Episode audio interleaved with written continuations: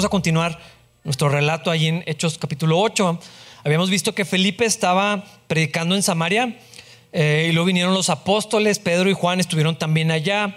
Dios trajo a muchas personas al conocimiento de Cristo, mucha gente fue salva, tanto que se formó pues una comunidad de creyentes allá. Y uno pensaría que al haber un ministerio exitoso, por así decirlo, ah, que está creciendo, que tiene tanto potencial, pues uno pensaría tal vez Felipe debería quedarse ahí por más tiempo. Después de todo, Dios lo llamó para comenzar esto, ¿no? Bueno, vamos a ver que Dios tenía otros planes. Ah, Dios hace las cosas muy diferente a veces de como nosotros quisiéramos que fueran o como pensamos que deberían de ser. Y en esta sección pasan varias cosas interesantes, porque vamos a ver a, Felipe siendo muy atento a la dirección de Dios. Yo creo que este es un tema principal en esto. Como Felipe tenía una, relación con Dios que era real, que era continua, ah, activa. Y Dios lo había llevado a Samaria de una manera circunstancial, porque fue por la persecución en, Jerusalén, él tuvo que salir, pero era obvio que Dios lo tenía allá, Dios tenía un ministerio para él allá en, Samaria, y él siempre estuvo listo para compartir el Evangelio donde quiera que había oportunidad. Dios lo utilizó de maneras grandes, de maneras, eh, podríamos decir, poderosas o milagrosas allí en, Samaria, sano enfermos que no tenían posibilidad eh, ni esperanza.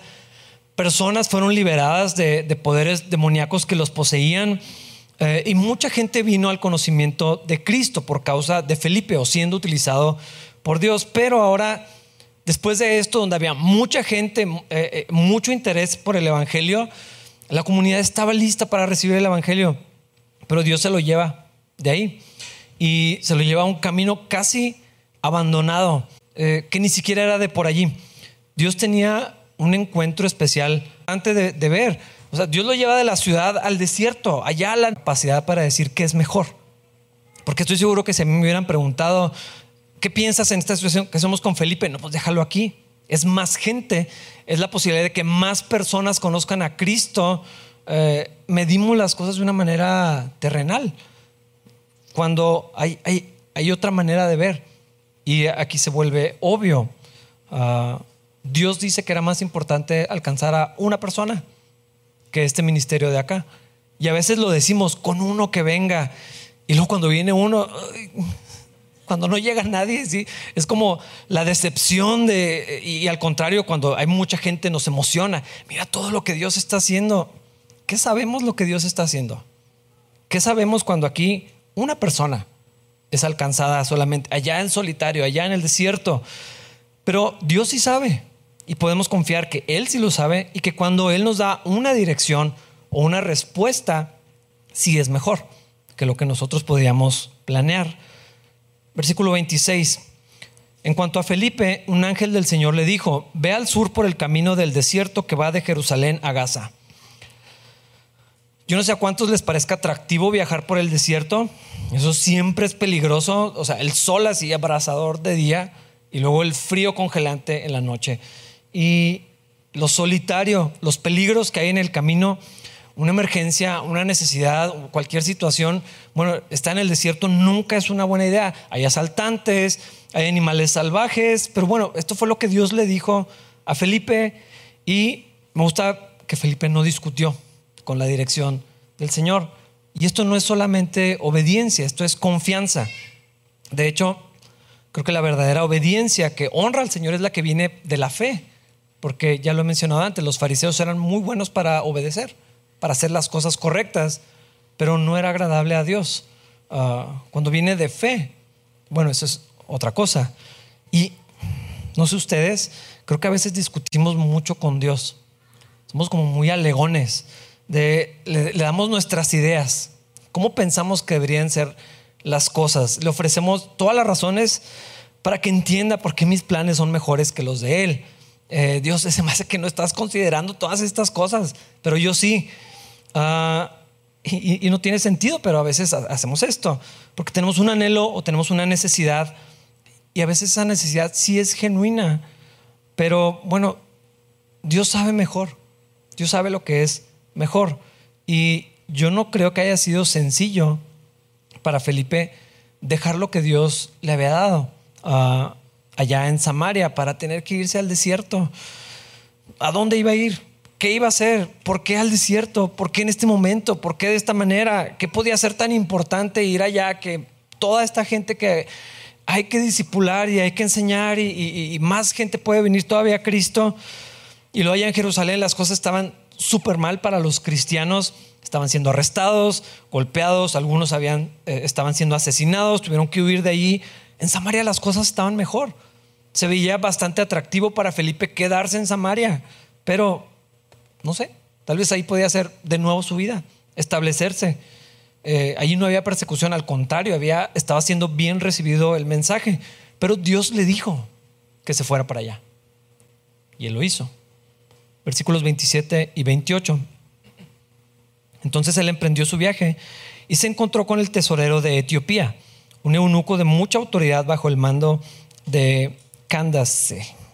Le quiero pronunciar de otra manera, la reina de Etiopía. El eunuco había ido a Jerusalén para adorar y ahora venía de regreso. Sentado en su carruaje, leía en voz alta el libro del profeta Isaías. Esto es bien interesante. Primero, este camino no era el, el más comercial ni el más transitado, el camino alternativo y ahí va Felipe, esperando a ver qué es lo que Dios le dice, a ver para qué lo llevó para allá. Y, ve que se acerca un grupo de viajeros. Y ahí va un equipo de personas llevando a este hombre, seguramente a sus pertenencias, un viaje largo. Y era un funcionario de Etiopía. Con seguridad lleva un equipo, varias personas, y todo se ve como que es obvio que allí viaja alguien importante, porque si lo era. Ah, tal vez en este grupo de personas viaja una escolta personal. No lo sabemos, no se nos da mucha referencia, pero lo podemos entender. Era un viaje de muchos meses eh, y era alguien importante. Tal vez llevaba sirvientes, un equipo armado, provisiones. Y no sé si lo sabían, en los tiempos antiguos, Etiopía llegó a ser un reino importante ah, que ocupaba parte de la península arábiga y parte de África, donde obviamente ahora está Etiopía. Y Candace, no sé cómo se pronuncia, podría ser el nombre de la reina, o sea, su nombre personal, o podría ser un título, así como Faraón o César. No se, no se sabe bien, pero el punto es, ¿qué estaba haciendo tan lejos? O sea, si trazan en el mapa de acá abajo, tener que ir hasta Jerusalén es un viaje larguísimo. ¿Qué tiene que hacer un africano allá? Ah, está bien interesante, hay muchas cosas que les podría platicar en esto no lo vamos a ver todo. Pero este hombre fue a buscar al Dios verdadero. Estaba allá en la ciudad del Señor. No sé si recuerdan, en los tiempos del rey Salomón, la fama fue tan grande que lo fue a visitar la reina de Sabá.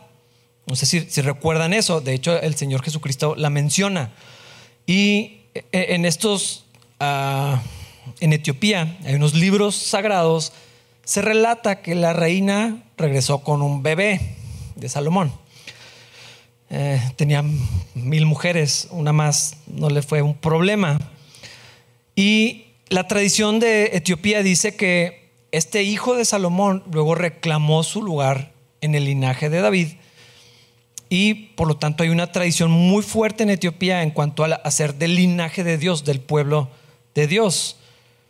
Posiblemente podríamos trazar que este hombre escuchó de Jerusalén, del Señor, y tenía el rollo del profeta Isaías por estas razones. No lo sé, no, es claro, eh, pero era como un chisme así internacional.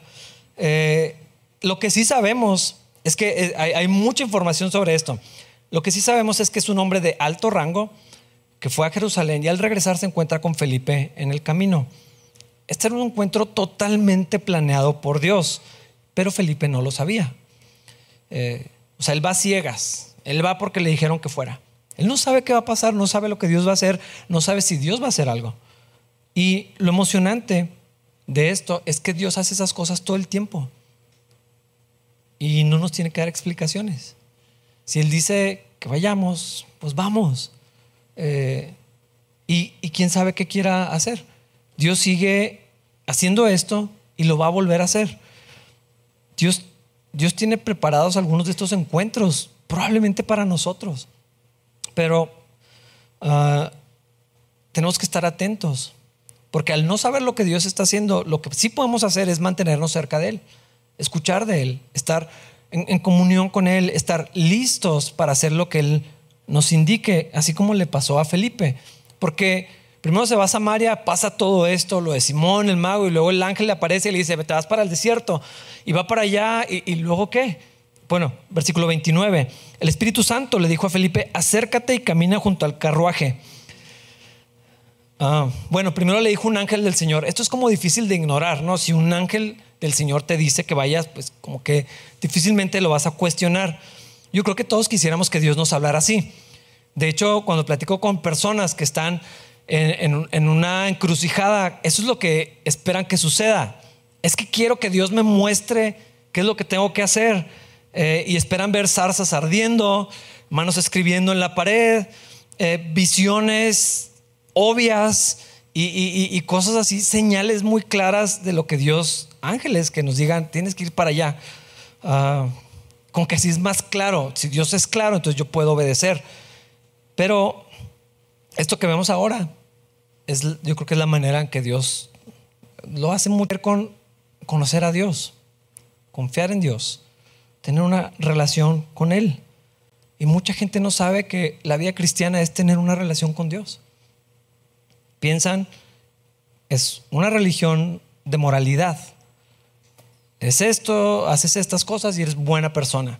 Eh, y como que en apariencia es más sencillo tener una lista de cosas que hacer.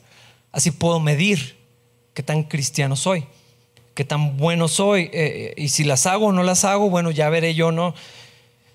Eso parece que es más fácil que tener una relación con alguien que no puedo ver. Algunos batallan para tener relación con la gente que pueden ver. Eh, como que es más complejo tener una relación con alguien que no veo. Ah, pero Dios mandó a su Hijo Jesucristo no solamente para librarnos de la consecuencia del pecado y de la muerte y del yugo del pecado, no solamente para perdonarnos, no solamente para un día estar en el cielo. O sea, eso sí va a pasar. Y estas cosas Dios las logró en Cristo. Gloria a Dios por eso. Pero no es, bueno, listo, nos vemos en unos años. Yo te aviso cuándo. Dios quiere estar cerca de nosotros. Dios envió a su Hijo para que podamos estar cerca de Él, para tener una relación con Él. Y el Espíritu Santo, obrando por causa de la gracia de Dios, por medio de la fe en Cristo Jesús, eh, por la obra de Cristo, nos pone en una relación correcta con Dios. Eso es lo que escribe el, apóstol Pablo. Y esto fue lo que Dios siempre quería. Adán y Eva tenían una relación con Dios. Allá en el, Edén conocían a Dios. Lo escuchaban, hablaban con él. Dios les dijo, Adán, esto es lo que vas a hacer, esto no es lo que vas a hacer. Le pones nombres a los animales. Tenían una comunión con él. En, el libro de, Génesis, algunos les aburren las genealogías, pero hay cosas bien interesantes ahí. Y cuando está diciendo tal engendró a tal y tal engendró a tal, y vivió 300 años y tú, aparece un nombre Enoch y dice Enoch caminó con Dios. Y me encanta en la versión NTV porque dice Enoch vivió en íntima comunión con Dios. Y que andando en íntima comunión con Dios un día desapareció porque Dios se lo llevó. Es lo que Dios quiere. Y si podemos tener una relación con Dios. Y eso es mucho mejor que cualquier religión.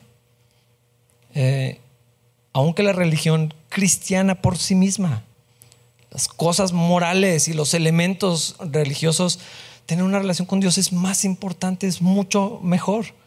Porque podemos conocer al que creó todas las cosas, al que es superior a cualquier otro ser y a cualquier cosa, al que nos formó al que me conoce, puedo tener una relación con Él. Y de hecho la, Biblia dice, si de algo van a presumir, dice jactarse, pero es lo mismo, que sea de que conocen al Dios altísimo, al Dios creador del universo. Y podemos escucharlo y podemos ser guiados por Él y podemos vivir de acuerdo a su voluntad y confiar en Él. Podemos llevarle nuestras preocupaciones, todas las que tenemos, nuestros problemas, nuestros anhelos, nuestras necesidades, nuestros deseos, podemos llevárselos al Señor. Podemos conocer su opinión de las cosas. ¿Qué piensa Dios de esto? ¿Qué dice Dios de esto en cada o cual eh, situación? Y eso es mucho mejor que tener que evaluar siempre pros y contras. A veces eso es un poco engañoso o bastante engañoso. Dice en Proverbios 3, no te apoyes en tu propio entendimiento. Fíate del Señor de todo tu corazón. Luego, al, crear con pros y contras, lo que creamos son como estándares. Y luego no siempre funcionan, salen mal. Ah, ya no funciona. Lo que funciona eh, en esta situación ya no sirve para la, la siguiente. ¿Qué era mejor para Felipe? Pues, ¿cómo lo íbamos a evaluar? Si de aquí, como Ricardo y Miriam, y vamos a mandar a Felipe, mejor que se quede. Hay un montón de trabajo que hacer. O sea, Pedro y Juan se iban a ir de Samaria. ¿Por qué no dejamos a Felipe de líder? Él empezó todo esto. el Espíritu Santo está en él. Parece obvio y lógico y bueno y correcto que se quede él. Pero ¿qué sabemos lo que es mejor? A mí me parecía mejor que se quedara en Samaria. Pero Dios dijo otra cosa. Y Felipe estaba listo para escuchar lo que Dios tenía que decir. Ah, cada vez que tengo gente en mi oficina o en un café y platicamos, la mayoría de las veces es no sé qué hacer, no sé qué es lo que tengo que hacer. La gran mayoría de las veces, aunque sean unos problemones en el fondo, no sé qué es lo que tengo que hacer. Y buscan en donde sea, pero no le preguntan a Dios. Dios, ¿qué hago? Algunos por eso no quieren venir conmigo, porque no quieren escuchar lo que tal vez Dios les diga. A veces no le preguntamos a Dios porque mm, tal vez no queremos saber la respuesta, pero algunos porque no saben que le pueden preguntar a Dios. Y hablan con quien sea, menos con Dios. Y no le preguntan, Señor, ¿tú qué piensas de esto? ¿Tú qué opinas de esto? ¿Tú qué dices de esto? A veces hay opciones igual de buenas. Como que a veces es más obvio, aunque no lo entendemos, pero parece más obvio bueno y malo. Esto, es, esto va a traer consecuencias malas y esto buenas. Pero cuando es bueno y bueno o bueno y semi bueno, eh, se vuelve bien complicado. ¿Cómo, le hacemos? No hay manera tan sencilla de evaluarlo. Pregúntale a Dios. Dios, ¿tú qué dices? Dios, ¿tú qué piensas? Dios, ¿tú qué quieres? Hermanos, no estamos acostumbrados a hacer esto. Lo sé porque los ocho años que tengo de ministerio, lo veo. ¿Y cómo sé si Dios me va a decir? ¿Cómo voy a escuchar lo que Dios tiene que decir? Bueno, pues podemos tener una relación con Él. El que creó todas las cosas, incluyendo a Samaria y el desierto, le dijo a Felipe, quiero que te das para allá. Aquí el asunto es que Felipe sabía escuchar la voz de Dios. Y no tenía tanto de conocer al Señor. Era relativamente poco. Pero el Espíritu de Dios estaba en él. Y sabía cómo era la voz del Señor. Y el Señor le dijo, acércate al carruaje. Regresando al texto, yo pienso que esto era un poco incómodo. ¿Cómo que me acerque? ¿Y qué le voy a decir? ¿Qué pasa si me sacan armas? O sea, no puedo simplemente acercarme, pero Dios le dijo, sí, acércate. Ah, ¿Estás seguro? ¿Y qué digo? O sea, ¿qué, ¿qué, hago si me acerco? ¿Qué pasa si me sacan una, bueno, iba a decir una pistola, no había. ¿Qué pasa si me confunden con un ladrón? Y Dios le dice, tú acércate. Y Felipe se acerca.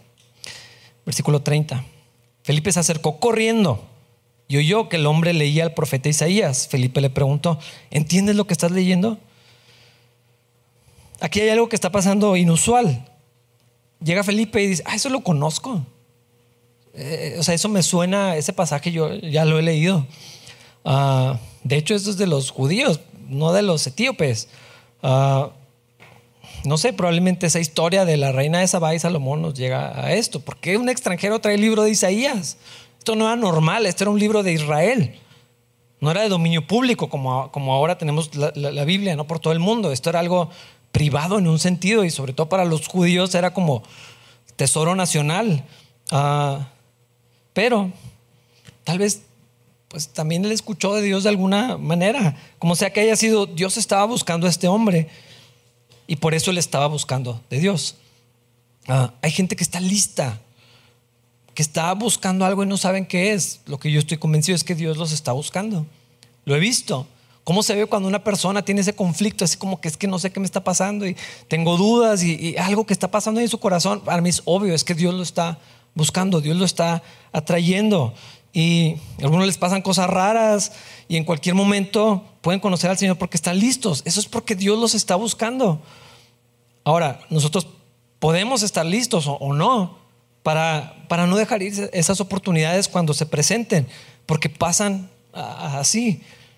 Imagínate, Felipe, que mm, no sé qué decirle, pues que qué vergüenza, pues que no he estudiado y yo no sé hablar, como que no es lo mío, yo qué sé, poder eh, sacado muchas excusas. En la primera carta de Pedro, él dice, estén siempre preparados para presentar defensa. Cuando alguien les pregunte, cuando alguien les demande de su fe, de su esperanza, estén listos para decir una respuesta. Háganlo con humildad y respeto, obviamente, pero aquí el punto es estar atentos para decir algo o para abrir una conversación o como lo hizo Felipe, para hacer preguntas. Es una excelente manera de, llegar a, dónde está el corazón de la persona y tener una oportunidad para, hablar haciendo preguntas. Felipe se dio cuenta que estaba leyendo, ah, ese libro yo lo conozco, ese, es Isaías, Isaías 53, eh, y le hace pregunta, esta es una idea genial, de muchas formas, gana tiempo para pensar y escuchar lo que Dios le dice, y abre una conversación donde le permite ver dónde está este hombre. Yo pienso que fue un paso de fe, a ver qué hacía Dios. Versículo 31, el hombre contestó, ¿y cómo puedo entenderlo a menos que alguien me explique? Y le rogó a Felipe que subiera al carruaje y se sentara junto a él se, hace obvio que Dios tenía preparado este encuentro. El ángel del Señor llevó a Felipe al desierto, el Espíritu Santo le dijo, acércate al carruaje, y luego se, vio como muy clara la oportunidad. Ah, pero en todo esto Dios está en control de las circunstancias. Dios aseguró que Felipe llegara al encuentro de, este, de este hombre. Esto es bastante aleatorio. O sea, en medio del desierto no es como que te encuentras a alguien normalmente. Allá en Zamalayuca si Dios me dice que vaya para allá, digo, ¿a qué? O sea, mucho sol. Es todo lo que sé que voy a encontrar, pero bueno, Dios tenía otra cosa. Entonces cuando Felipe le hace esta pregunta ah, y, le responde, e, e, el etíope estaba deseoso de, hacerle más preguntas. Ah, a, mí una de las cosas que más me gusta hacer es, o vivir es cuando la gente tiene preguntas. No siempre tengo las respuestas, ah, no siempre puedo suplir eh, eh, esa, esa, para esa duda. Pero me gusta mucho cuando la gente tiene ese interés y preguntan y quieren entender y, y, quieren, están con ese deseo de escuchar de Dios, de conocer mejor a Dios. Y así como este señor, si entiendes lo que lees, ¿cómo lo voy a entender? Explícame, ándale. Y le, dice que, que, se suba. Versículos 32 y 33. El pasaje de la escritura que leía era el siguiente. Como oveja fue llevado al matadero y como cordero en silencio ante sus trasquiladores no abrió su boca. Fue humillado y no le hicieron justicia. ¿Quién puede hablar de sus descendientes? Pues su vida fue quitada de la tierra. Esto es un pasaje increíble, Isaías 53. Ah, si no lo han leído, léanlo. Está escribiendo proféticamente el sufrimiento del siervo del Señor, del enviado del, del Padre. Y lo hace de una manera gráfica, no es grotesco, es poético y es hermoso, pero es profundamente triste, porque dice despreciado y desechado entre los hombres. Esto es lo que ya había leído el, hombre, el etíope. Varón de dolores, experimentado en quebranto, y como que escondimos de él el rostro, fue menospreciado y no lo estimamos. Ciertamente llevó él nuestras enfermedades y sufrió nuestros dolores, y nosotros lo tuvimos por azotado, por herido de Dios y abatido. Mas él herido fue por nuestras rebeliones, molido por nuestros pecados. El castigo de nuestra paz fue sobre él y por su llaga fuimos nosotros curados. Todos nosotros nos descarriamos como ovejas, cada cual se apartó por su camino, mas Jehová cargó en él el pecado de todos nosotros. Y luego llega la parte que estaba leyendo Felipe, cuando, digo, el etíope, cuando Felipe lo encontró. Como oveja fue llevado al matadero. Versículos 34 y 35. El eunuco le preguntó a Felipe, dime, ¿Hablaba el profeta acerca de sí mismo o de alguien más? Entonces, comenzando con esa misma porción de la escritura, Felipe le habló de la buena noticia acerca de Jesús. Es una pregunta increíble que hace el hombre. ¿De quién está hablando? Está diciendo cosas muy grandes.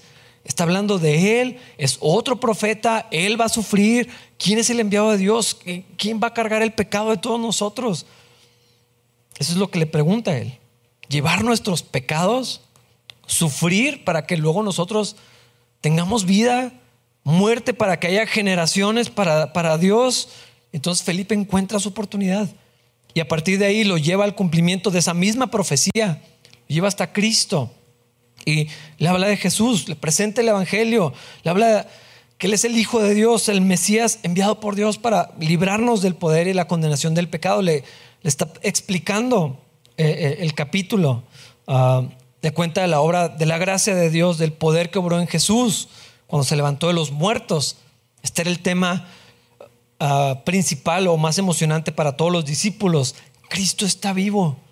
Todo eso que sufrió logró el propósito. Dios lo, aplastó para que nosotros pudiéramos tener vida, para estar otra vez en comunión con Él. Y le dice, lo vimos ascender al cielo. Ahorita está reinando, se le dio un nombre que es sobre todo nombre a la derecha del Padre.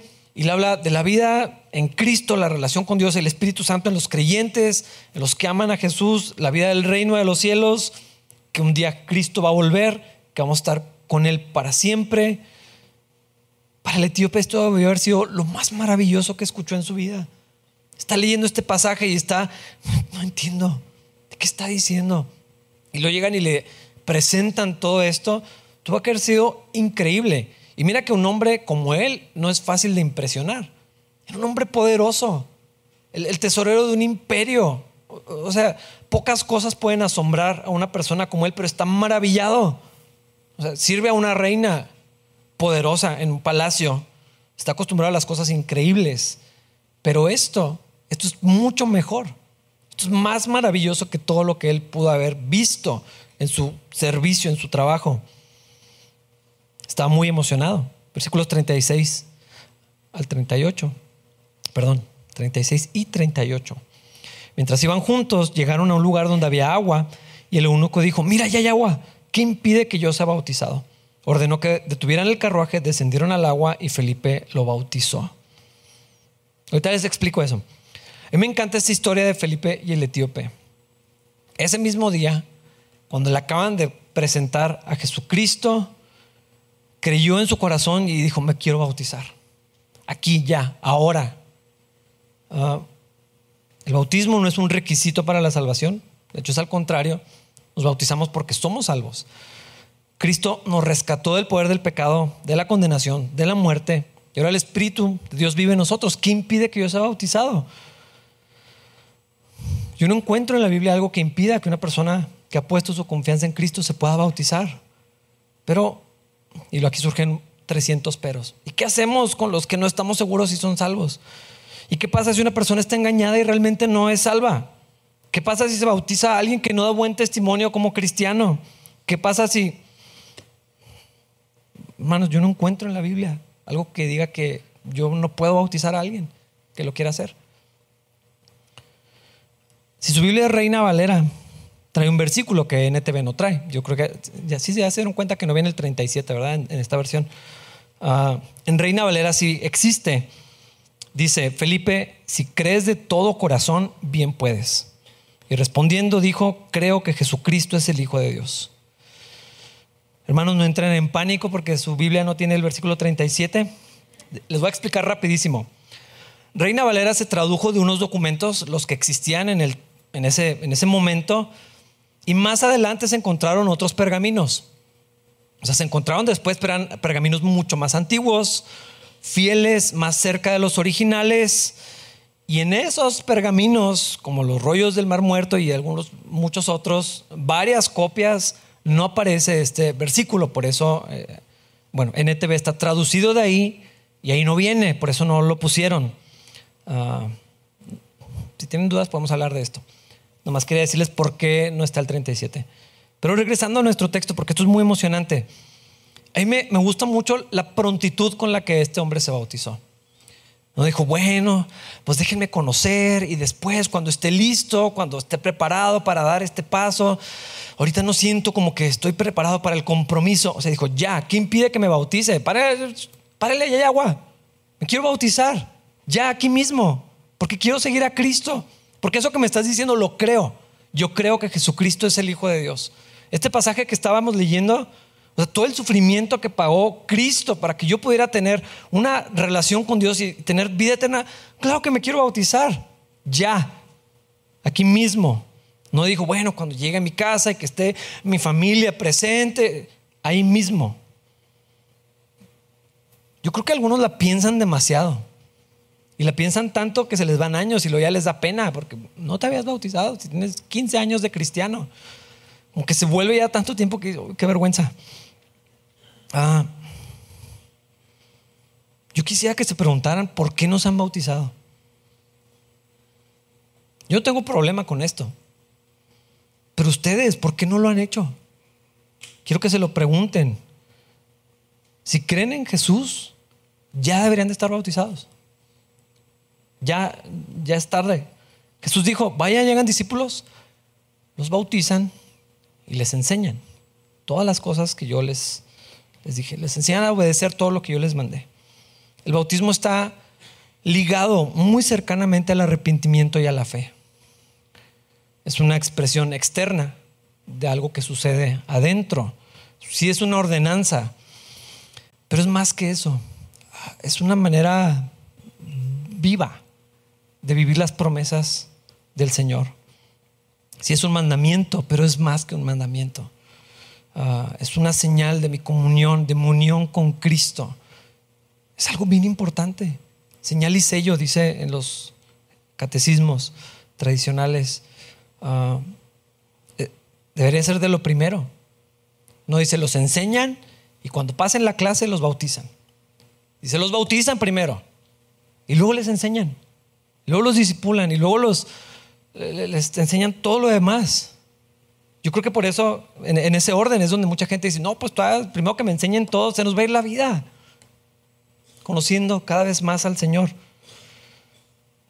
Primero nos bautizamos, así todos nuevos, así sin saber nada. Sabiendo lo suficiente que Cristo es el Señor, con todo lo que eso significa. Él me salvó, es todo lo que entiendo, y pero eso es suficiente. Así como el etíope. ¿Qué impide? Vamos a ver si se aprueba. No. Ay, mero, ya, para el carruaje y vamos al agua. Es, miren lo que dice. Dos pasajes quiero que los leamos acerca del bautismo. Romanos 6, 3 y 4 dice, ¿o acaso olvidaron que cuando fuimos unidos a Cristo Jesús en el bautismo, cuando fuimos unidos a Cristo Jesús en el bautismo, nos unimos a Él en su muerte? Pues hemos muerto y fuimos sepultados con Cristo mediante el bautismo. Y tal como Cristo fue levantado de los muertos por el poder glorioso del Padre, ahora nosotros también podemos vivir una vida nueva. Galatas 3:27, y todos los que fueron unidos a Cristo en el bautismo se han puesto a Cristo como si se pusieran ropa nueva. La Biblia dice claramente que el bautismo es y representa nuestra unión con Cristo. Entonces decir, quiero seguir al Señor, pero no me quiero bautizar, no sé, no lo entiendo. Si creo en el Señor y quiero seguirlo para siempre, bautícense ya. En cuanto haya ocasión, en cuanto haya oportunidad, ¿qué impide que me bauticen? Nada, ya. Hazlo. Es una identificación pública de que soy de Cristo, estoy unido a Él, creo en Él. Mucha gente tiene temor. Es que le voy a fallar. Pues sí.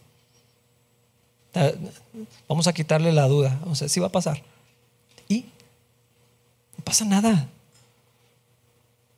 A menos que tenga un impedimento físico o que esté muerto, debería estar bautizado. Hay gente que no se alcanza a bautizar como el ladrón en la cruz. De cierto te digo, hoy mismo vas a estar conmigo en el paraíso. Y se fue al cielo sin bautizarse. El etíope entendió lo suficiente para creer en Cristo y bautizarse allí mismo. Podemos hacer clases, podemos restringir o limitar el acceso al bautizo, podemos poner reglas para tratar de asegurarnos. Yo sé que es un esfuerzo de que, bueno, queremos que de verdad estemos seguros de que son creyentes. Yo creo que a fin de cuentas la Biblia no pide nada de esto. No estoy diciendo que no se va a hacer, estoy diciendo que no creo que tengamos que hacerlo y por lo tanto no lo vamos a hacer. Ah, Creo que cada creyente toma la decisión de bautizarse de manera individual, sin presión, sin coerción de nadie. Hermanos, no presionen ni coercionen a nadie. Esposos a las esposas o viceversa, padres a los hijos. He bautizado muchos jóvenes que sus papás los convencieron de bautizarse de niños. O los bautizaron. Es que para bautizarnos toda la familia, pues está bien bonito para la foto. Pero no hagan eso. He vuelto a bautizar a mucha gente porque dices que ahora sí creo. Y entonces cuando te bautizaste, ¿qué pasó? Pues es que mis papás me habían dicho que si no lo quería hacer y pues obviamente quieren agradar a sus papás. Es algo individual. Hay gente que, lo, que, se ha vuelto a bautizar porque dice, es que me obligaron en la iglesia, si no, no podía servir o si no, no podía hacer tal cosa, pero pues no era ni una convicción y no queremos eso. Queremos que sea algo voluntario, porque crees en Cristo, porque quieres seguirlo, porque amas al Señor. Eso es todo lo que necesitas. El testimonio del Espíritu afirma que somos hijos de Dios. No la oración de fe, no porque pasaron al altar, no porque alguien te diga. Es que ya eres, ahora sí, ya hiciste esto, ahora sí eres hijo de Dios. No, el Espíritu nos dice, nos da la seguridad, nos da la convicción. Es algo que no se, no se puede dar.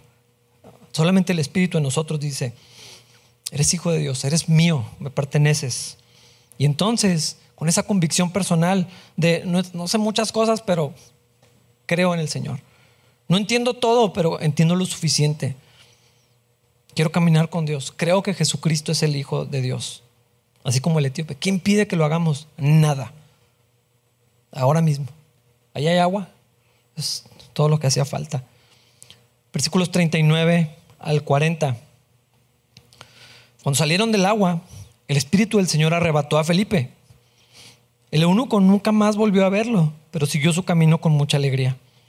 Entre tanto, Felipe se encontró más al norte, en la ciudad de Azoto. Predicó la buena noticia allí y en cada pueblo a lo largo del camino hasta que llegó a Cesarea. Cesarea.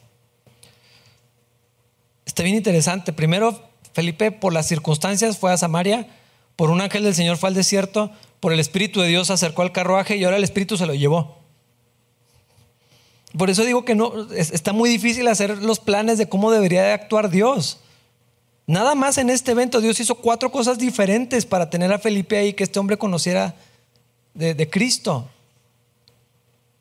El Espíritu lo arrebató, o sea, literal parece que desapareció. O sea, ya no lo vio y ya no lo volvió a ver nunca. Ya no lo necesitaba tampoco. Probablemente si se hubiera quedado le hubiera hecho una invitación vámonos para Etiopía para que les platiques a todos allá y les enseñas, gastos pagados, tienes donde quedarte, no te va a faltar nada. Yo que sé qué hubiera pasado, pero Dios dijo, vámonos. Y se lo llevó. Es interesante, bueno, es como increíble que esto sucedió, pero eso dice el pasaje. Otros dicen que se lo llevó en, como que le dijo otra vez que se fuera. Pues no dice eso el texto.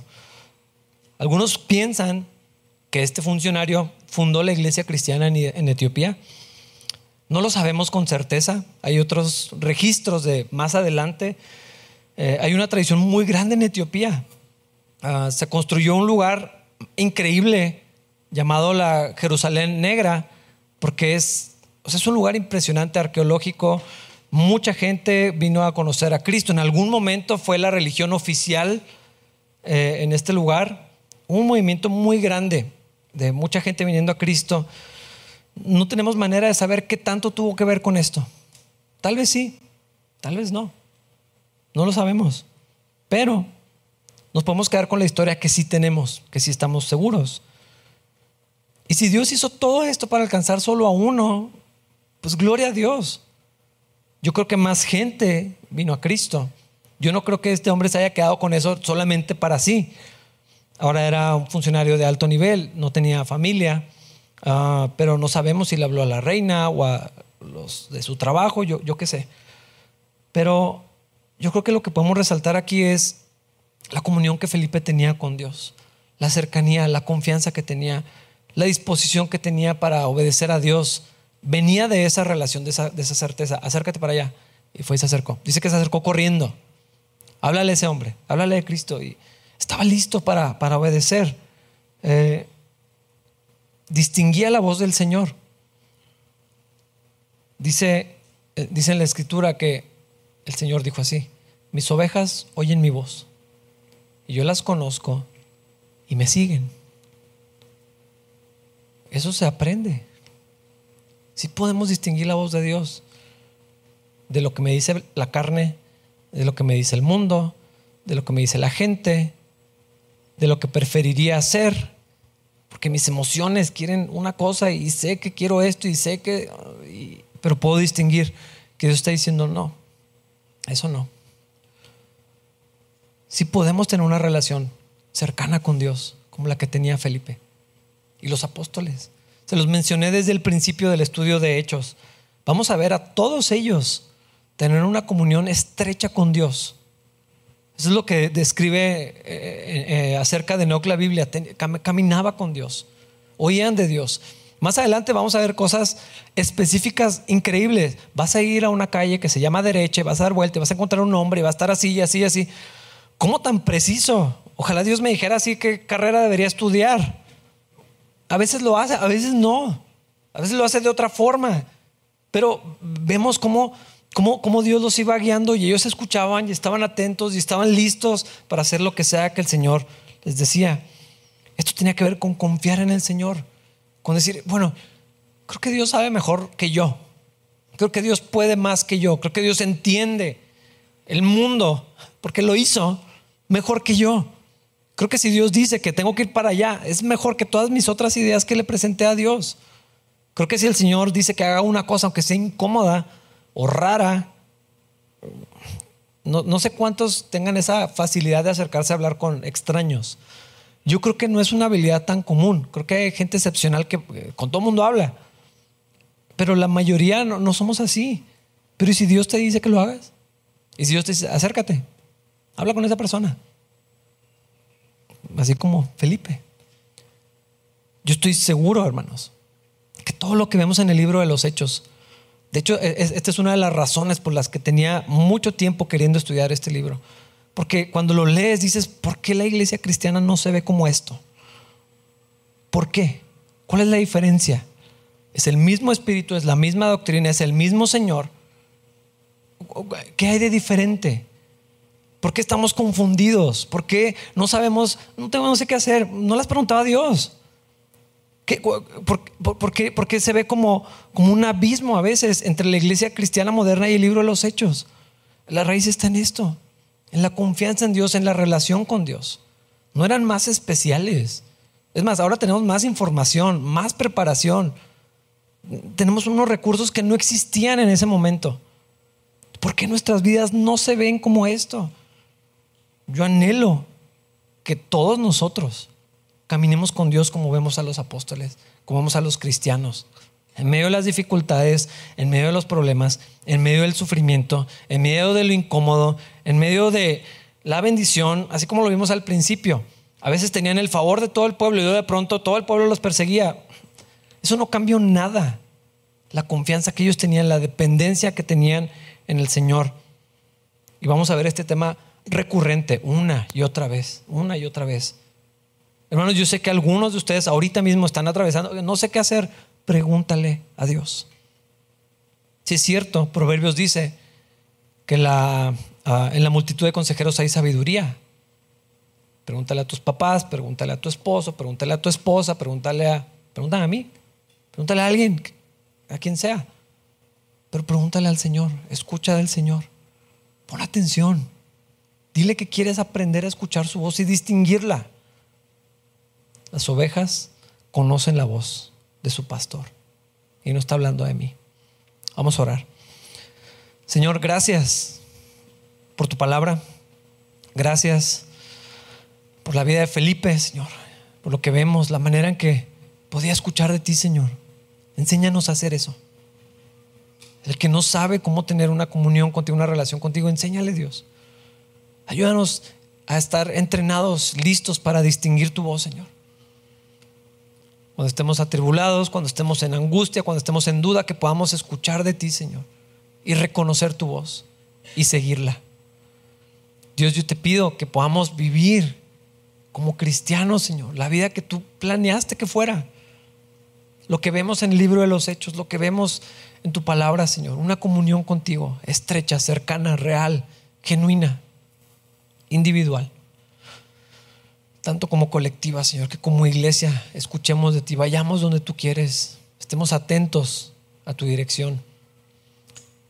Señor, también te doy gracias por la señal y sello de tus promesas en el bautismo. Gracias, Señor, por nuestra unión contigo.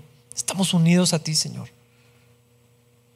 Te pido que aquellos que nos han bautizado lo consideren y en cuanto tengan la oportunidad lo hagan, Señor. Pero sobre todo, Dios, que recordemos lo que eso significa. Estamos unidos a ti, Señor. Y no hay nada que pueda separarnos de ti. Oramos en el nombre de Jesús. Amén.